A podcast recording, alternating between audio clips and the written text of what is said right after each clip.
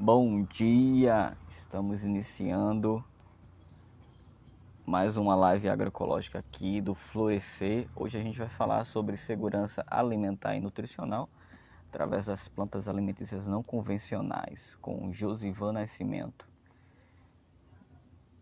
E a gente inicia. Josivan já entrou aqui, vou colocá-lo aqui na live para que a gente uma bela mesa, um belo material para a gente conversar um pouco sobre segurança alimentar e nutricional com as plantas alimentícias não convencionais. Josivan, te mandei o convite, aceita, se tu não aceita, se tu não conseguir, aê. E aí, Bruno? E aí, Josivan, bom dia, tá sol por aí, né, tô vendo aqui um solzinho bom. Ó o Pedro aí. Então, sozinho. Beleza, cara?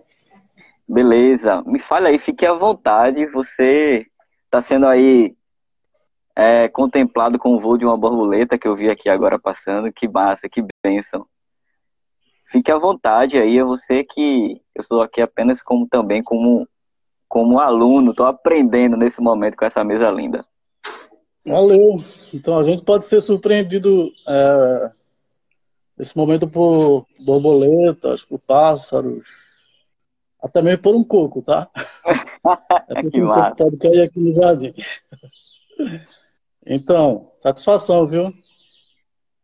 Satisfação nossa. Hoje, está aqui hoje no Certa para conversar com você aí, com vocês. Que massa. A gente acredita que vai ser um, um, momento bem, bem massa, viu? Tô, tô botando fé que vai ser bem massa esse, esse momento aqui. Vamos embora, vamos fazer essa partilha. Vamos lá. Então, Bruno, é... eu sempre me identifiquei com essas plantas, até porque eu venho do meio rural, né? Sou de uma família de, de agricultores. Então, minha vida toda no sítio e convivi muito com essas plantas aí ao longo da minha infância, adolescência, né? E essas plantas elas ganharam também um, um papel muito importante na minha vinda aqui para o Certa, em 2012, né? Quando eu vim para cá para estudar, fazer o curso técnico em agroecologia e, né? Então pude reencontrar alguma dessas plantas que na minha infância elas acabaram deixando de, de, de existir, até porque, né? Veio toda a questão do, do, do uso indiscriminado dos agrotóxicos, herbicida, por questão do monocultivo do abacaxi. Então eu pude reencontrar algumas dessas plantas aqui no certo, camarada. Que massa. E esse cultivo foi do abacaxi a monocultura foi em Pombos, né? É em Pombos. Permanece em Pombos, né? Pombos é uma das cidades aqui do Agreste, né? A primeira cidade do Agreste e é muito forte o, a cultura do abacaxi, inclusive tem uma festa tradicional já há 32 anos. Inclusive, o abacaxi de Pombos é conhecido como o mais doce né, do, do Brasil. Então, tem toda essa questão cultural também, mas também tem todo o impacto né, que essa cultura ela, ela acaba deixando né, como, como reflexo aí para as gerações. Mas me diga aí, meu amigo, o que você preparou? Que essa mesa tá linda. Eu já recebi uma foto.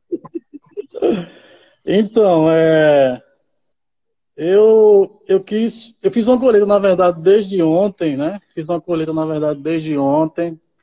Eu tenho muita coisa aqui nessa, nessa mesa. Todo, todos esses frutos, nessas né, frutas, né, esses vegetais são aqui do nosso laboratório, né, da, da UPO. Inclusive, vocês estão fazendo muita falta, viu? Assim, a casa vazia, né? Uma semana é uma coisa. E, uma, e a casa vazia já há quase dois meses é, é bem complicado, né? Mas a gente tem, tem tentado fazer o nosso trabalho, né? E se cuidar com muito zelo, né? Todo, todos os dias. Então, é, eu queria primeiro dar um, é, conceituar um pouco sobre, sobre esse tema, né? Então, punk é, são todas as plantas né, com potencial é, alimentício, né? E que geralmente a gente não encontra, nunca encontra essas plantas né, no mercado, né, na, na, lojinha lá da, da esquina, né, nem mesmo nas barracas de, de orgânicos, né. Então esse termo ele começou a ser usado a partir de 2008 pela por esse livro aqui, ó, né, é a Bíblia das Plantas, né?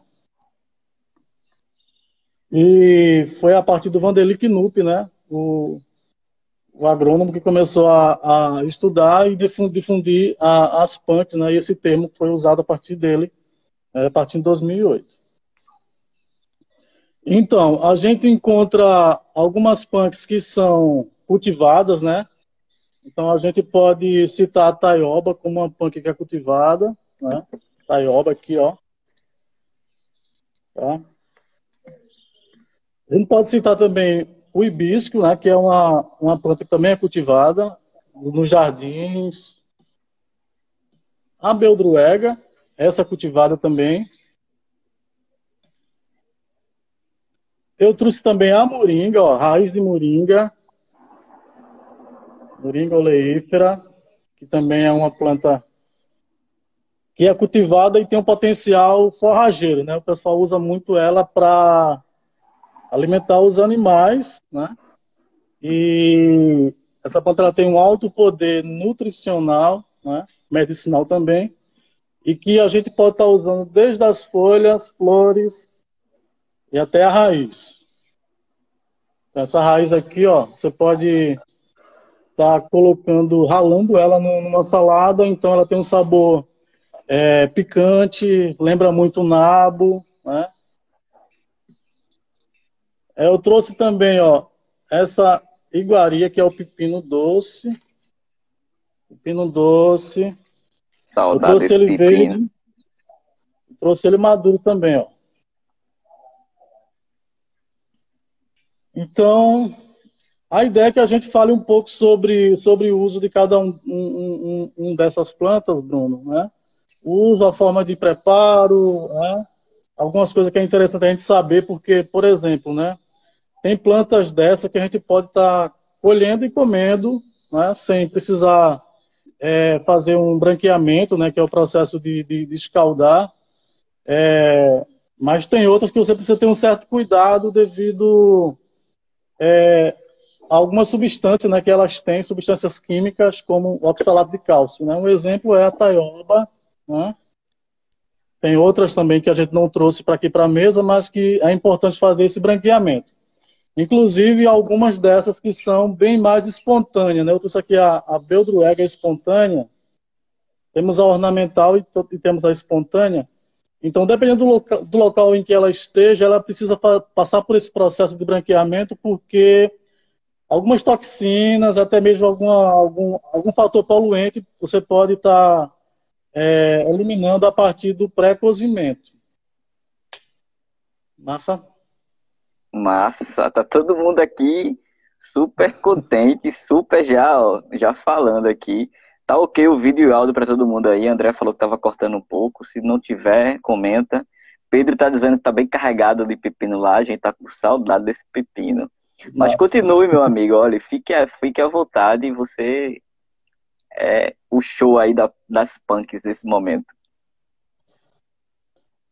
Bom, Bruno, é, para a gente fazer uso dessas plantas, é necessário que a gente é, tenha um conhecimento né, sobre elas.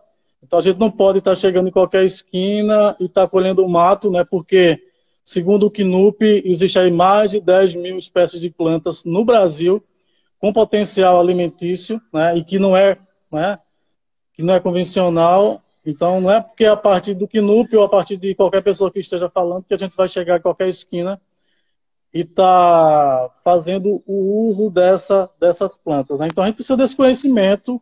Então a curiosidade, né? Tem, temos que ser curioso, temos que correr atrás, pesquisar. Existe muito material aí, muita gente boa no Brasil, fora do Brasil, e tem se dedicado a, a esse tema. Né? Temos é, os povos tradicionais, que são os, os grandes guardiões né? de maior parte dessas plantas e desse saber então a gente precisa estar fazendo essa busca para que a gente possa estar, estar, enriquecendo o nosso conhecimento e com isso também enriquecendo também a, a, nossa, a nossa alimentação, né? Então se a gente for voltar um pouco atrás, estou no CERN desde 2012, né? Então 2012 ninguém falava em hora pronobis, ninguém usava taioba, em 2012 não tinha quinta-feira verde, né? E foi a partir de, desse conhecimento, dessa busca, que a gente hoje consegue ter uma alimentação bem diversificada, né, bem nutritiva, né, e a gente sabe aí que as meninas da cozinha têm dado show também, porque a gente tem estado junto, né, a partir de algumas oficinas que nós fizemos e estamos aí na, no dia a dia com vocês. E, e, essa, essa forma de, de preparo das plantas alimentícias não convencionais, ela é bem variada, ela não precisa ficar presa ao contexto, por exemplo, apenas de salada, né? Dá pra gente, é, de fato, brincar na cozinha com, uhum. com essas plantas. Isso, isso. Né? Como é, como... Então, é... é Oi? Fale. Por exemplo, o que tu já fez, o que é possível fazer eu já vi fotos de pratos maravilhosos aí feitos, é, inclusive nos cursos que aí no Certa são, são feitos é, contigo sobre plantas alimentícias não convencionais, né?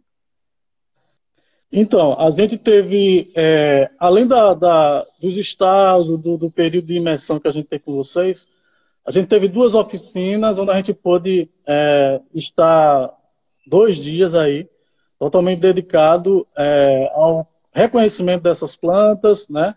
A colheita e depois a gente foi para a cozinha e fez o preparo. Então, a partir dessa, dessa vivência, a gente pôde é, fazer várias receitas, né? Então, pegamos a araruta, por exemplo, araruta aqui, ó, colhida, né? Fizemos a broa de araruta, fizemos o manjar de araruta, né? Mas como é o preparo da araruta? Então, a araruta você precisa colher, lavar até mesmo no liquidificador você corta os pedacinhos, liquidifica. É, depois que liquidificou, você deixa esse líquido é, né, e esse amido decantar, né, sedimentar. Depois você descarta a água e pronto, já tem o amido da araruta pronto para ser usado. Aí você pode usar em várias receitas, né? Inclusive substituindo até o trigo. Né? Essa foi uma das receitas que saiu, né? Outra receita foi a partir dessa planta aqui, ó, que é o alho nirá. Né? O alho nirá. E temos a florzinha do alho nirá que a gente pode estar tá consumindo também. As sementes do alho nirá você pode estar tá colhendo e fazendo um germinado também. Então, a gente fez o, o pesto usando o, o alho nirá, né? Então fizemos o, o, o pesto, né? O pesto tradicional à base de manjericão, né? O, o italiano, manjericão, azeite, sal, né? Um pouquinho de limão. Então a gente usou o alho nirá, né? E com esses outros elementos, além do, do, do amendoim.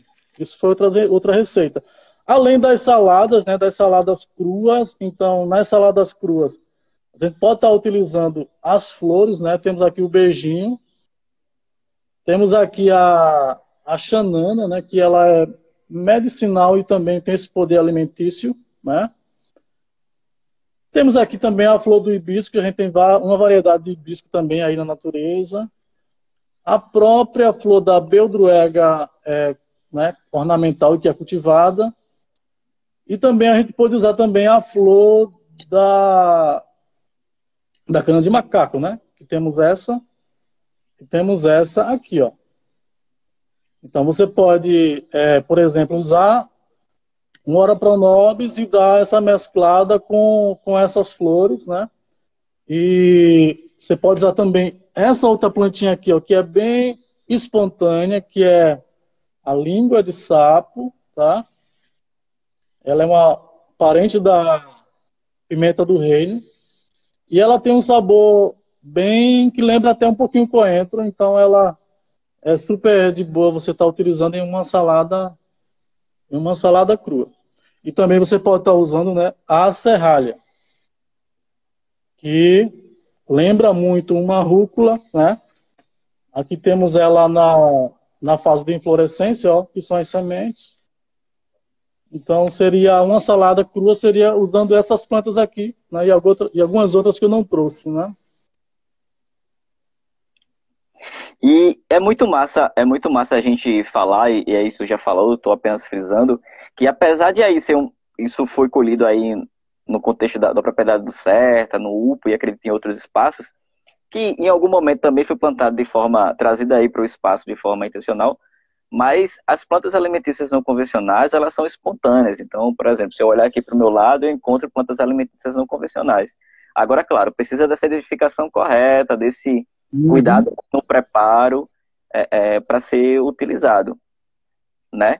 É, eu estou vendo é, o pessoal comentar aqui, o Elmi comentar, Elmi, meu amigo, um abraço, é, da utilização da araruta pela, pela, pelo, pelas, pelas crianças, pelas pessoas da, é, de antes, e também uma planta muito cultivada pelos povos tradicionais, né? inclusive Antônio, é, a mãe dele cultiva, eu tenho um araruta aqui dado pelo sim, Pedro. Sim, sim. Ô Bruno, vê só, é, essas plantas espontâneas né, que estão aí no nosso, nosso dia a dia, na calçada, até mesmo na fenda de uma parede, né, essas plantas ela, elas têm essa, essa função, né, esse poder por devido a, a sua a sua fácil o seu fácil poder de, de, de propagação, né? Então a maioria delas tem sementes minúsculas, né? Então qualquer lugar com qualquer pouquinho de umidade essas plantas conseguem estar tá se desenvolvendo e algumas também elas têm essa função de, de ser plantas bioindicadoras, né? Estão, então estão ali na natureza querendo passar algo para a gente e basta a gente ter essa acessibilidade e esse conhecimento para aprender a partir, a partir delas, né? É, por exemplo, o próprio é, é, caruru, né, que é uma planta alimentícia não convencional, não sei se você tem ele na mesa aí, é, que é uma planta indicadora de matéria orgânica, né, e ignorada em tudo que é lugar e as pessoas acham simplesmente que a planta é cabulosa. né? O que, que é, você faz aí? O que, plantas... que você pensa hein, com o caruru? Vê só, é, essas plantas, né, essa, essas espontâneas, ela é a dor de cabeça da galera que vive no campo praticando monocultura sem nenhum conhecimento. Né? Inclusive, tem algumas que são até resistentes ao glifosato. Né? Eu não trouxe ela aqui para a mesa, mas a buva é uma delas. Inclusive, ele nasce muito nas pilhas de esterco, né? quando o agricultor recolhe essa pilha de esterco, coloca lá no local, né? No momento vai estar acontecendo a decomposição, então a, concentração de metano ela é muito alta. E quando essa pilha de esterco ela, ela está estabilizada, então o cariru ele aparece logo. A beldroega, a nativa, né, a espontânea também é uma delas, né, que, que aparece logo também.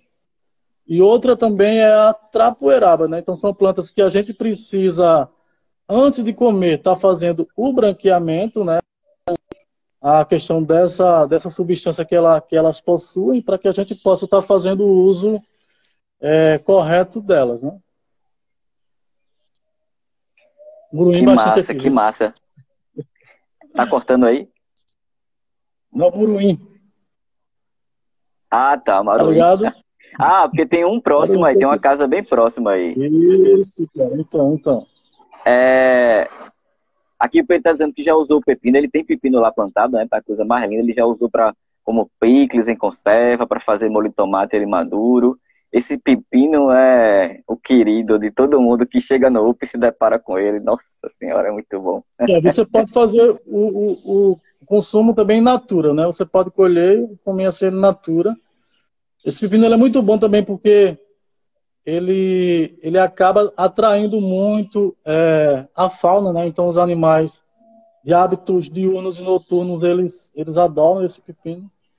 E é. o, o, grande barato dessas plantas, Bruno, pepino, ora pronobis, taioba, né? É, eu trouxe também um aqui, ó, maracujá, esse maracujá, é que essas plantas elas têm um ciclo muito longo, né? Então uma longevidade bem até mesmo fora do comum e de acordo com a época do ano eles vão estar produzindo, é claro que em pequena quantidade, mas está produzindo. Né? Um exemplo disso é o pepino. Então, onde tem pepino, não falta alimento para os pássaros, para os gambás, as iguanas. Então, é bem, bem massa esse, esse, esse pepino para essa questão também. É, esse contexto do pepino, é, é, no momento de florescência, traz bastante, bastante polinizadores, né? Abelha, borboleta. Uhum. Lá em Pedro estava cheio sim, de borboleta sim, neles. Sim, e é muito massa que a gente contextualize também, pensando que esse plantio, ele não é só pra gente, né? A gente tá fazendo um não, também. Não deve.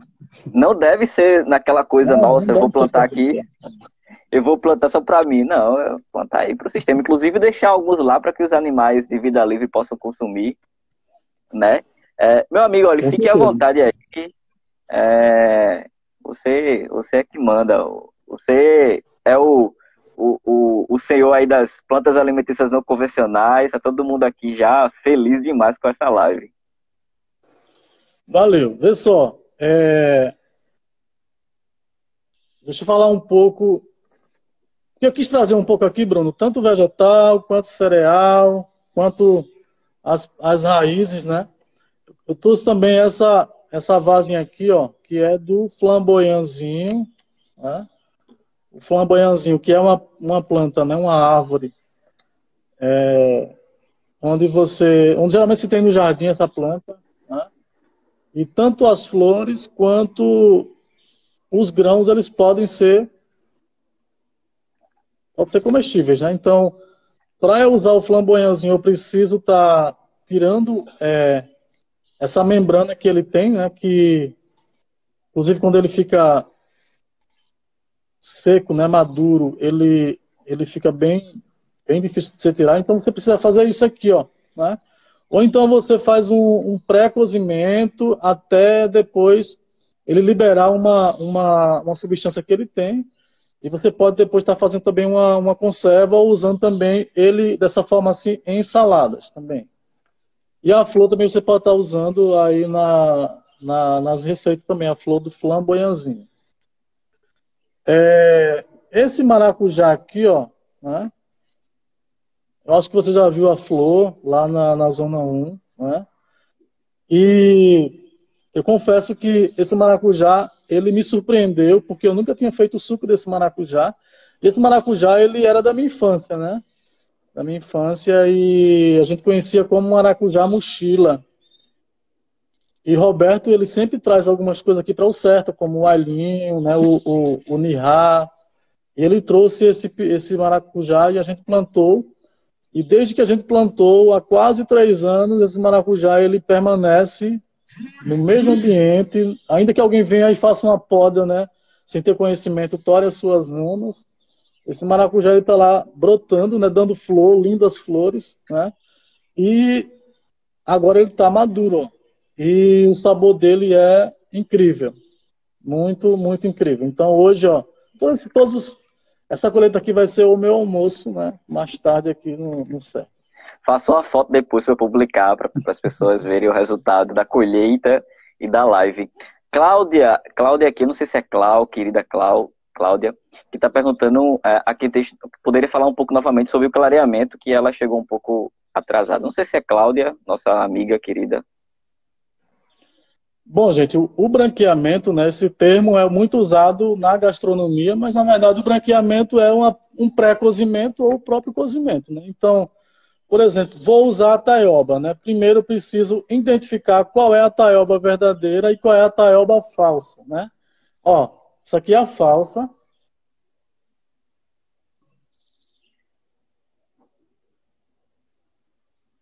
Essa aqui é a verdadeira. Observe, tente observar, né, diferenciar.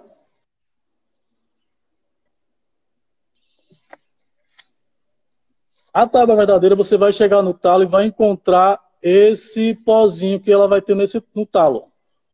Você vai passar a mão, esse pozinho ele vai sair. Outra, outra forma de você também é, identificar é essas costuras aqui, ó. Ela tem duas costuras. Aqui, ó, percebe? Né? Então, essa é uma forma de você identificar. Existem dois tipos de taioba. Tem essa taioba e tem a taioba roxa, né? E também existe aí dois ou mais tipos de inhame que você pode estar consumindo só a raiz do inhame, não a folha. A taioba você consome a folha. O talo também você pode consumir o talo, tá? E também a raiz. Só que antes você precisa fazer o branqueamento. Você vai colocar água no fogo para ferver, vai picotar essa folha, lavar, claro e depois você coloca ela para fazer o, o, o, branqueamento, ferver, e depois você pode fazer um choque térmico, né? E para a partir daí você fazer o uso dessa taioba, seja fazer a farofa, seja fazer a omelete, seja fazer ela ao próprio molho do coco, né? E algo que eu aprendi ontem em uma live é que se essa taioba for cultivada no sol, a concentração de oxalato de cálcio ela vai ser mais forte ainda. Então, ela é uma planta de sombra e uma planta que é muito companheira. Ela vive muito junto com as outras taiobinhas. Então, então é isso. É, eu queria, eu não sei se tu trouxesse para a mesa aí, mas algo que é muito comum, é, acho que em todo Pernambuco, todo o Nordeste, que é a siriguela, que a gente, eu particularmente adoro siriguela, mas achava que só consumia o danado do fruto. Quando cheguei aí, me deparo na mesa maravilhosa do certo da quinta-feira verde.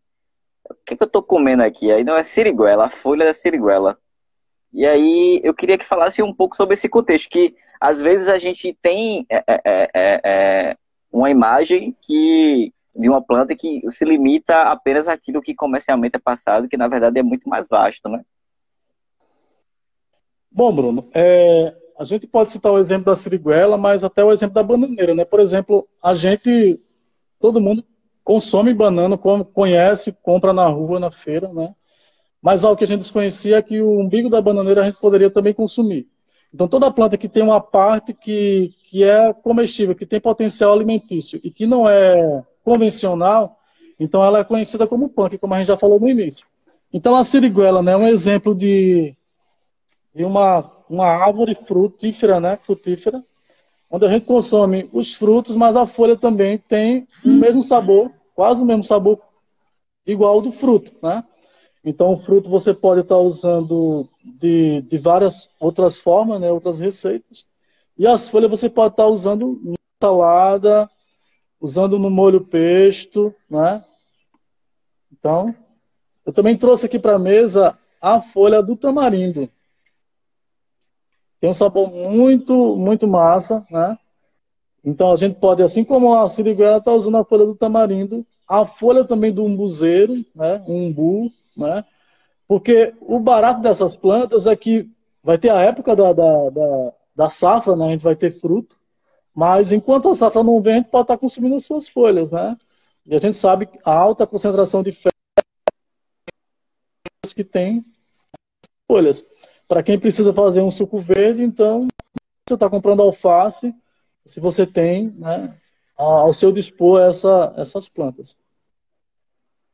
E é, é, é muito massa, é, também nesse contexto, por exemplo, que a gente fala de quintal produtivo, de ter um espaço em casa é, com plantas e que, que, que, são também plantas para o nosso consumo, é, é, perceber que, que a gente pode ter é, consociado aí não só o contexto da nossa, vamos colocar assim, alimentação tradicional do ponto de vista de cultivo, mas as plantas alimentícias não convencionais, que são é, é, de cuidados muito menos exigentes do que né, as hortaliças e leguminosas e tudo mais.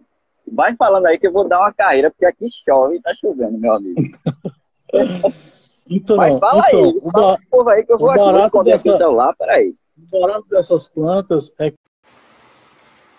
Bom, estamos de volta, né? Caiu uma benção de chuva e por consequência a minha internet também deu uma caída.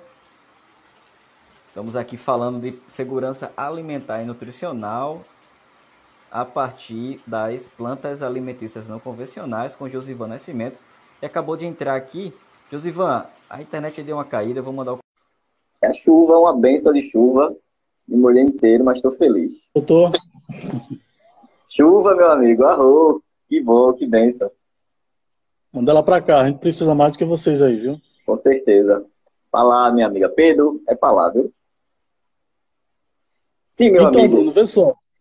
É, assim que caiu, é, eu estava respondendo uma pergunta que não sei quem perguntou, se foi Cláudia, é, se as folhas do tamarindo e do umbuzeiro tam, também poderiam ser consumidas cruas. Sim, você pode consumir as folhas do tamarindo, da siriguela, do umbuzeiro na forma crua, sem precisar fazer branqueamento. É, agora, do ponto de vista de, de punk, né, aliás, de frutíferas que são é, punks. É, só, existe, só existe essa? Acho que não, né? Não, existe, existe um, uma grande variedade de frutíferas né, que, são, que são punks, né? É, a gente tem poucas aqui, na verdade. Tem poucas, é, poucas dessas, dessas frutíferas aqui, né? Ou seja, que consumam o fruto, né? Temos essas que a gente pode estar consumindo as folhas, como tamarindo, siriguela, né, um buzeiro. Mas fruto, fruto mesmo a gente tem pouco aqui na, na região. Ah, o Alexandre Xandão, é, ele perguntou se a folha da cerola pode ser consumida enquanto alimentícia. Eu, eu desconheço. Acho que precisa, né, a gente precisa fazer um, uma pesquisa, um estudo aí. Vou estender aí. A, a pitangueira pode ser consumida, a folha da pitanga? A folha da pitangueira ela tem um potencial fitoterápico, né? Então, é, crua, eu não sei se é legal, porque ela tem um, um, o devido tanino, né? Ela trava muito, amarga muito. Então, só para fazer o chá mesmo, né? Então... Entendi. Meu amigo, o que você acha aí de mais importante, além de todas as informações é, que você queira trazer aí das plantas alimentícias não convencionais? A gente estava conversando mais cedo que seria muito massa esse contexto de ser mais prático, de trazer as plantas, e eu acho que é isso mesmo. É, e o que, que você pensa, o que, que você acha? Fique à vontade aí para falar, porque eu, sinceramente, estou aqui babando. Bom, Bruno, é...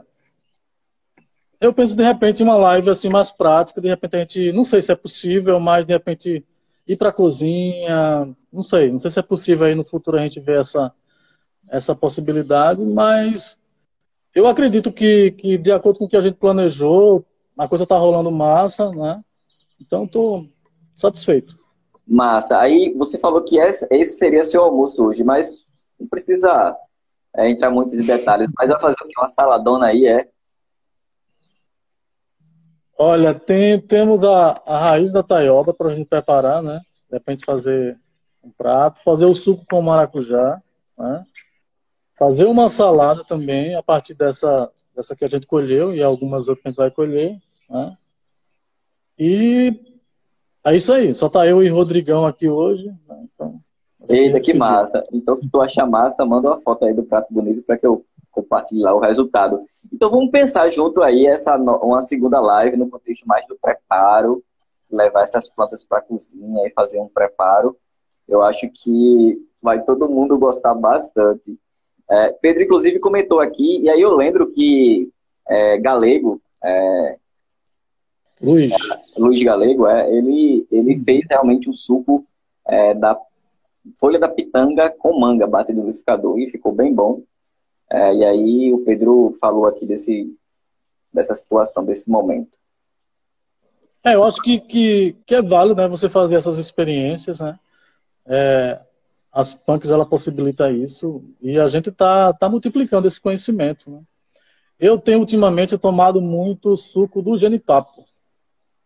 A gente está na safra do genipapo, né? inclusive ontem foi o, o suco aqui do, do, almoço, né? E assim, né? além de do genipapo ser uma fruta altamente nutritiva, né? Estamos na, na época do genipapo, né? Tem disponível. Né? é muito massa é, é, buscar esse conhecimento das plantas alimentícias convencionais, porque é valorizar essas plantas que são espontâneas, que é, algumas, é, talvez a grande maioria, são nativas, né, são nossas, então muito uhum. enraizadas nas culturas dos povos tradicionais, na nossa ancestralidade, e que quando a gente valoriza, a gente consome, a gente também resgata. Né? Com certeza, com certeza. Então é muito importante. Meu amigo, olha, vamos pensar juntos aí essa, esse momento de uma segunda live na cozinha. É, vou deixar aí só um tempinho para que as pessoas talvez possam mandar perguntas. Caso não, muito grato pela partilha. Aqui caiu uma benção de chuva, espero que chegue aí. Ó, é, tem um lembrete também, viu, Bruno? Antes. Fale. É, uma pergunta aí, a folha do genipapo. É... Eu não sei, é, acho que é Xando, né? Xando. De repente a folha do genipapo sirva para fazer é, alguma receita, mas tipo, se usa muito a folha do, do levar para o cozimento.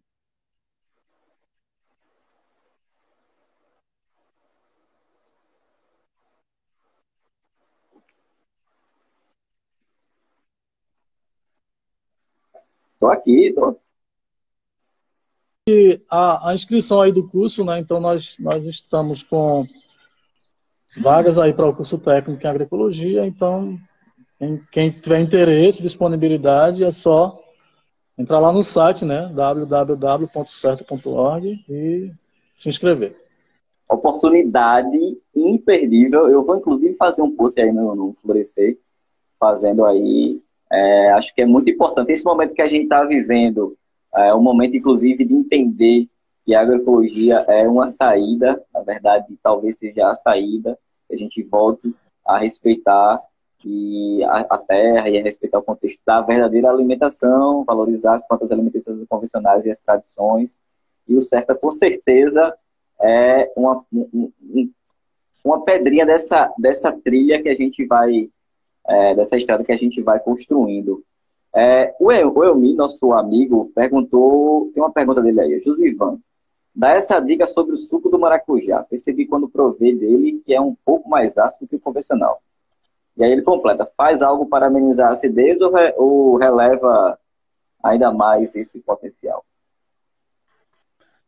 Bruno, vê só, é, eu fiz esse, o suco do, do maracujá e eu nem precisei colocar açúcar. Mas é, eu tenho tomado ultima, ultimamente é, uma bebida feita a, com xarope, né, xarope de gengibre, então, com o xarope de gengibre, eu vou adoço o que eu quero, né? Então, por ter disponível na minha geladeira xarope de gengibre, então eu fui e adocei o, o suco de maracujá. Mas, assim, o meu paladar estava confortável com, com o sabor. De, de, de, repente, o maracujá que ele pegou possa ter essa acidez maior, né? Não sei. Pode ter sido isso. Mas perguntas, amigos e amigas que estão aqui, a gente está maravilhado. Tá todo mundo aqui mandando corações. Você, meu amigo, quer completar de alguma forma? Bruno, eu quero só é, já agradecer aí pela, pela acolhida, né, pela, pela galera que, que entrou aí, né, a galera que compartilhou, então, de repente, citar o nome dessa galera também seja muito importante. Então, a Jaque, beijo, Jaque, é, o Miguel, né, do Boi Chatinho também, abração, Miguel.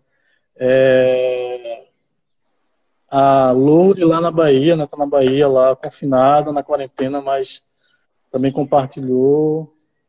É, eu me também, né, eu me abração, vice, cara, tamo junto. A Paulinha, né, a Paulinha também tem nos ensinado muito, Paulinha, né, então é isso, cara. Gratidão mesmo por esse momento, por essa acolhida. Felizão aí, viu, cara? Oh, feliz demais. Grato eu pela partilha de sempre, inclusive pelo cuidado de sempre. Todo mundo que está aqui, todo mundo que me conhece, sabe o ser humano que você é. E eu fico muito grato por ter mais um contatozinho e aprender um pouco mais contigo, Caba. Tamo junto, viu? E assim, a gente está torcendo muito para que tudo isso acabe, né? Todo esse pesadelo acabe. A gente possa estar tá se encontrando aí, poder se abraçar. Tá fazendo muita falta isso, viu? Então a gente está contando os dias para que né, a gente veja vocês aqui de novo, cara. Tamo juntos. Em breve a gente vai estar tá aí e fazer essa mudança cada vez mais é, necessária nesse mundo, né? E ter mais esse valor, né? Valorizar mais ainda essas plantas, né? A gente sabe aí, não sei quanto essa pandemia vai se estender, mas esse conhecimento também é importante, né? Porque de repente pode faltar alimento, já está faltando alimento, né? E Sim. esse conhecimento ele vai com certeza ajudar muita gente. Precisa chegar nessas comunidades mais carentes, né? Que tem essas plantas ali ao seu dispor e por não ter conhecimento, né? Não fazem uso, infelizmente. Que massa, que massa, amigo. É, tamo juntos, é, essa é a pegada mesmo é, de mãos dadas, ou nesse momento de corações dados, né, muito mais do que antes, para que a gente é, faça essa diferença e valorize a, as plantas, valorize o ambiente, valorize as pessoas. Meu caro, estou muito feliz, né, vamos pensar juntos muito nesse outro momento. Muito grato, muito grato. Muito grato pela partilha, saudade de você, dessas pessoas, desse espaço, dos seres que aí vivem, que eu tenho a felicidade de sempre ter um olhar atento e encontrá-los. Tamo junto, viu? Abraço, Bruno. Tchau. Abraço, meu amigo. Até mais. Até mais.